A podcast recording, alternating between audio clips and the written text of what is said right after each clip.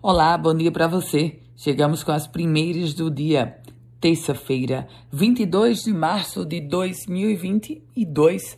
Trago informações, começando pelo fato de que quatro linhas de ônibus foram devolvidas em Natal.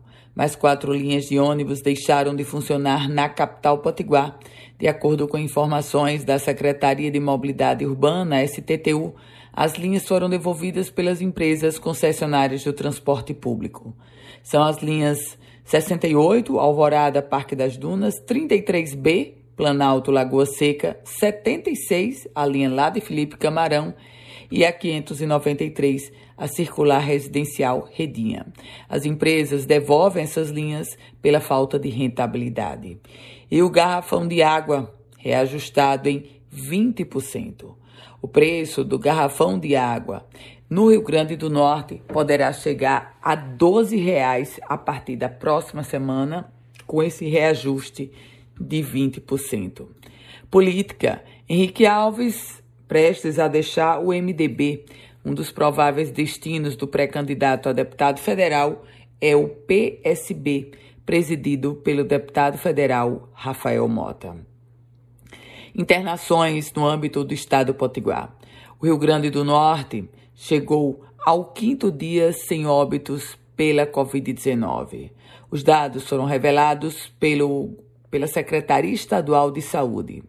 E, aliás, segundo o sistema Regula RN, nós alcançamos o menor patamar de internação em leito crítico desde maio de 2020. Estamos com menos de 20% de ocupação dos leitos críticos para a Covid-19.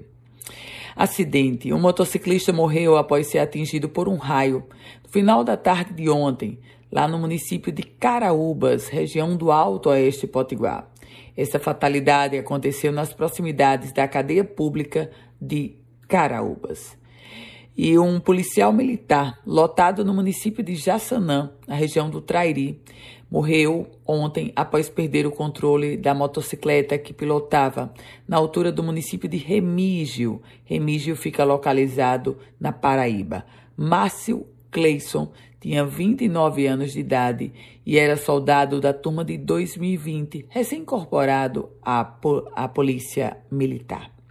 Com as primeiras notícias do dia, Ana Ruth Dantas. Quer compartilhar esse boletim? Fique muito à vontade. Quer começar a receber esse boletim? Então manda uma mensagem para o meu WhatsApp, o 987168787. A você, um ótimo dia.